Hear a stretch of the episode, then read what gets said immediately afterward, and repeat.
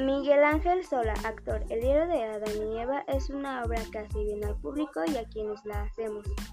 Miguel Ángel Sola es uno de los actores más importantes de Argentina, aunque lleva varios años afincado en España. Ahora vuelve al teatro junto a su adorada Blanca Oteiza, con una función hoy, El diario de Adán y Eva de Mark Twain, todo un éxito en el país iberoamericano y que él define como una acaricia al corazón.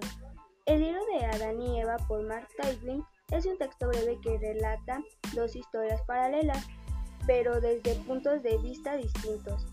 Estas historias son, por supuesto, la vida de Adán desde que el Creador le envió a su compañera y la vida de Eva desde que apareció en el jardín de Eden.